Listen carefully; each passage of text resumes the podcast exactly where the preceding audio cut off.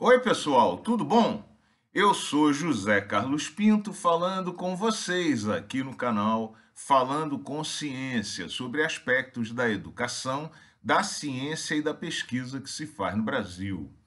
Um fato muito relevante ocorrido na semana passada foi o pedido de arquivamento pelo Tribunal de Contas da União da investigação movida contra o ex-reitor da Universidade Federal de Santa Catarina, Luiz Carlos Cancelier, por conta de suposto desvio de verbas e malversação de recursos públicos no escopo de um projeto da universidade chamado Universidade Aberta do Brasil. Por conta dessa acusação e dessas investigações, o ex-reitor foi preso, afastado de suas funções e, inclusive, impedido de frequentar o ambiente da Universidade Federal de Santa Catarina. Tragicamente, 18 dias depois de ter sido preso, o ex-reitor se suicidou. E a pergunta que deve ser feita agora é a seguinte: quem paga por esse erro?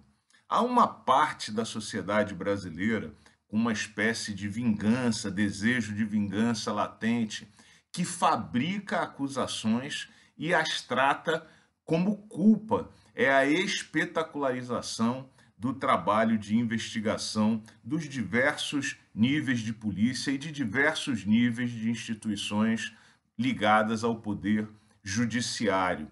Isso faz com que investigadores venham a público munidos de PowerPoints e tratem os investigados como culpados na ausência dos investigados e de sua defesa, sem chance, portanto, de defesa pública naquele momento. E tudo isso sob o manto da inimputabilidade.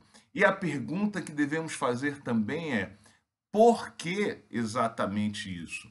Como reparar erros como esse que agora vemos ter ocorrido na Universidade Federal de Santa Catarina.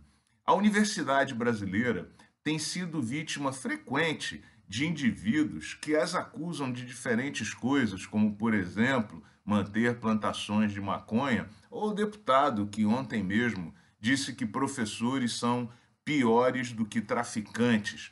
É preciso estar atento e respeitar o devido processo legal sempre antes de sairmos por aí destruindo vidas e reputações.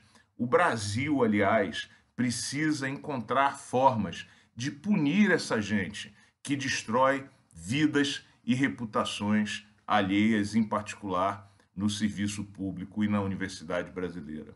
Um grande abraço e até o próximo vídeo.